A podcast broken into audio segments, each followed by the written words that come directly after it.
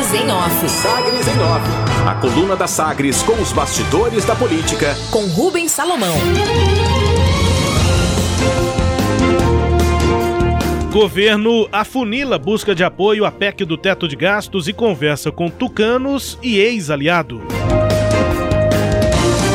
Depois de iniciar conversas com praticamente todos os integrantes da oposição, os articuladores da base do governador Ronaldo Caiado, do DEM, afunilaram os diálogos a três nomes: os tucanos Hélio de Souza e Thales Barreto, além do ex-aliado Carlos Cabral, do PDT. As conversas buscam superar a marca de 25 votos necessários no plenário da Assembleia para aprovar a PEC, proposta de emenda à Constituição, que prorroga a vigência do teto de gastos por mais cinco anos, até 2031, além do prazo inicial previsto em 2017, que iria até 2026. A base governista retomou articulações mais próximas com deputados estaduais desde o mês de maio e conseguiu confirmar 24 votos em plenário na última semana a favor do projeto que autoriza a adesão de Goiás ao regime de recuperação fiscal. E aí, nesse processo de articulação, a base chega a ter 26 nomes. Além da posição de Chiquinho Oliveira, do PSDB, que votou com o governo, o grupo registra o retorno de Virmondes Cruvinel, do Cidadania, e Paulo Trabalho, do PSL desgarrados desde a votação do Estatuto dos Servidores em 2019, no caso de Virmondes, e desde a eleição municipal de 2020, no caso de Paulo Trabalho.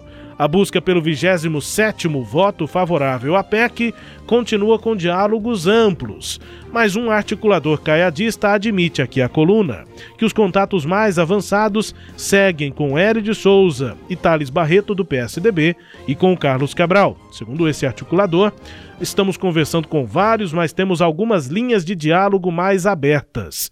Só aqueles mais radicais que não conversam afirma esse aliado em referência aos 12 membros da oposição que garantem voto contra o teto de gastos, a prorrogação do teto de gastos em Goiás.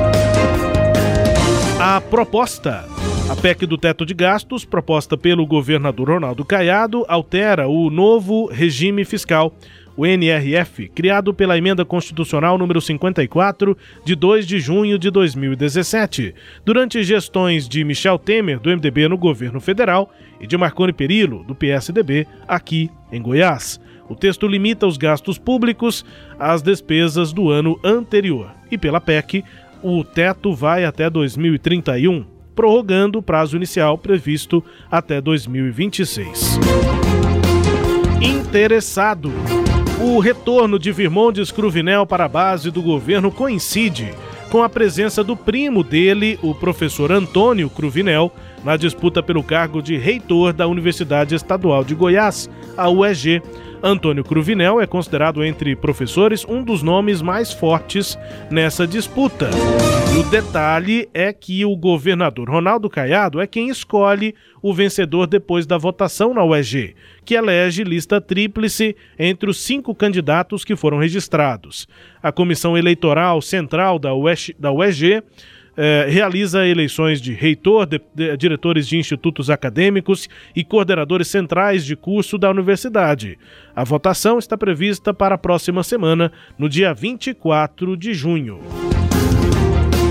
Prazo maior.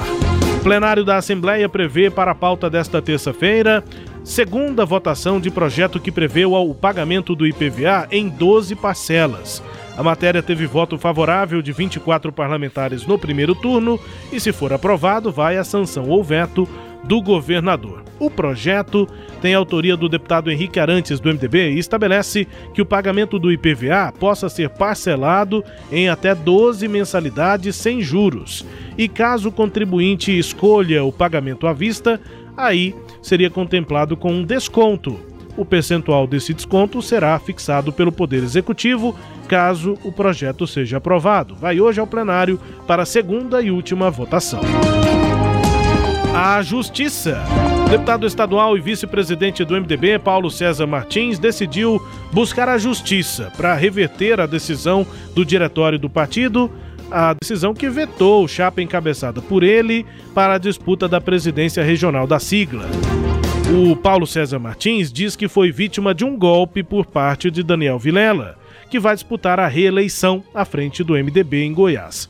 O deputado estadual defende candidatura própria do partido ao governo de Goiás em 2022 e aposta que vai estar autorizado pela Justiça para disputar o comando da legenda na eleição que acontece na próxima sexta-feira, dia 18.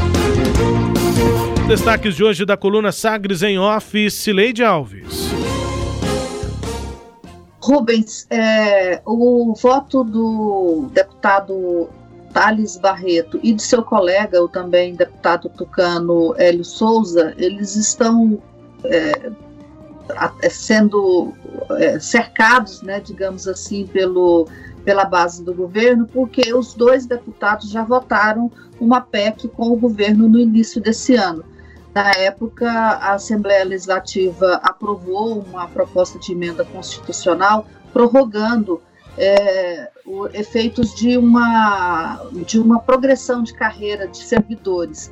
E o, naquele, naquela ocasião, o Thales Barreto chegou, chegou a fazer um discurso na Assembleia dizendo que havia sido convencido pelo colega Hélio de Souza a votar favoravelmente a essa PEC proposta pelo governo. E assim aconteceu, ambos votaram favoravelmente. Então, como já tem esse precedente aí nesse caso, o governo usa essa estratégia novamente para ter o voto dos dois. E até foi disso que o deputado Thales Barreto falou na entrevista na sexta-feira que as sagas, né? Quando ele disse que ele e o Hélio de Souza já tinham votado uma proposta anteriormente. Ele chegou a dizer que era do teto de gasto, mas não era do teto de gastos, era essa de prorrogação é, do, do período de, de vigência desse, desse reajuste. O governo, portanto, trabalha com essa expectativa e os deputados tucanos eles têm aí é, um histórico né, de já terem votado pela criação do teto, o teto que existe hoje, que vai até 2026, foi criado no governo de Marconi Perillo e teve é, votos, obviamente, de todos os governistas, incluindo os tucanos. Então fica mais fácil aí né, de negociar e de atrair esse público. O que a gente tem que ficar de olho é se essa atração é só específica nesse projeto ou se ela vai, se vai ter uma proximidade maior né, a partir de agora também é, em outras matérias de interesse do governo é, é, é de, de Ronaldo Caiado mas especialmente por conta agora que Marconi está voltando com mais intensidade aí, né, aos, aos movimentos políticos no estado, com essa é, busca e apreensão hoje que é para é, novamente, é, que certamente vai aumentar os atritos né, políticos entre as duas partes, isso talvez tenha também repercussão. Operação da Polícia Civil, se ele faz referência a uma operação da Polícia Civil, Operação Terra é, fraca. Fraca, terra fraca da Polícia Civil que cumpre mandados, é, segundo a Polícia Civil já divulgou, em endereços ligados a pessoas do governo passado, especificamente a gestão da AGETOP. Sempre que isso acontece, já aconteceu antes, é uma, um momento aí de retomada né, dessas disputas, das trocas aí de acusações entre o atual governo e o governo passado do PSDB. Destaques de hoje da coluna Sagres em Off, que também é podcast. Está no Deezer, no Spotify, no SoundCloud e nos tocadores do Google e da Apple. Com todo o conteúdo do sagresonline.com.br. Sagres em Off. Sagres em Off. A coluna multimídia. Acompanhe ao longo do dia as atualizações no www.sagresonline.com.br. Sagres em Off.